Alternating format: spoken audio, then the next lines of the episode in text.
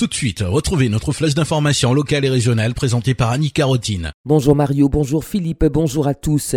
Le réseau Mosaïque toujours à l'arrêt ce vendredi, les sous-traitants de la CFTU poursuivent leur mouvement, ils exercent leur droit de retrait depuis plusieurs jours pour dénoncer leur mise à l'écart du nouveau marché de transport public et maintiennent le blocage du dépôt de bus à Fort-de-France.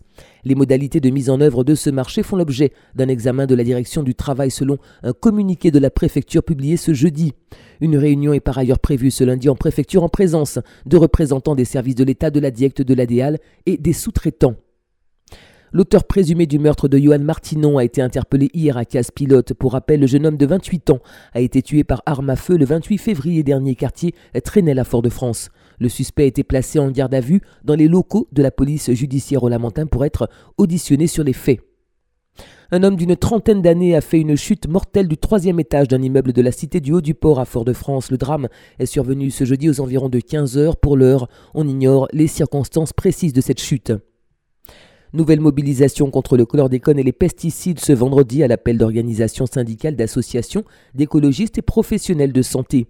Le rendez-vous est fixé ce soir à 18h à la mairie du Lamentin. Il y aura des ateliers, des exposés avec des spécialistes ainsi que des débats.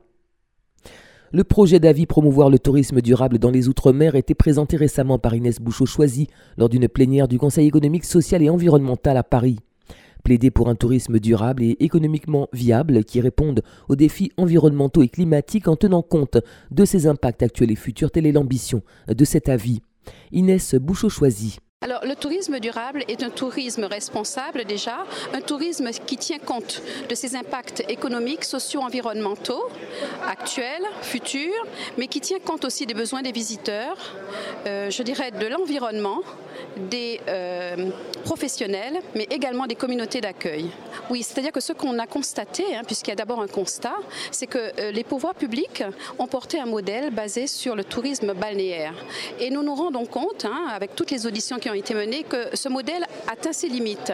Et aujourd'hui, nous disons que nous avons une, richesse au niveau de notre patrimoine culturel, au niveau de notre patrimoine naturel, et qu'il est important que ce patrimoine soit valorisé et soit, je dirais, au cœur même des stratégies du tourisme.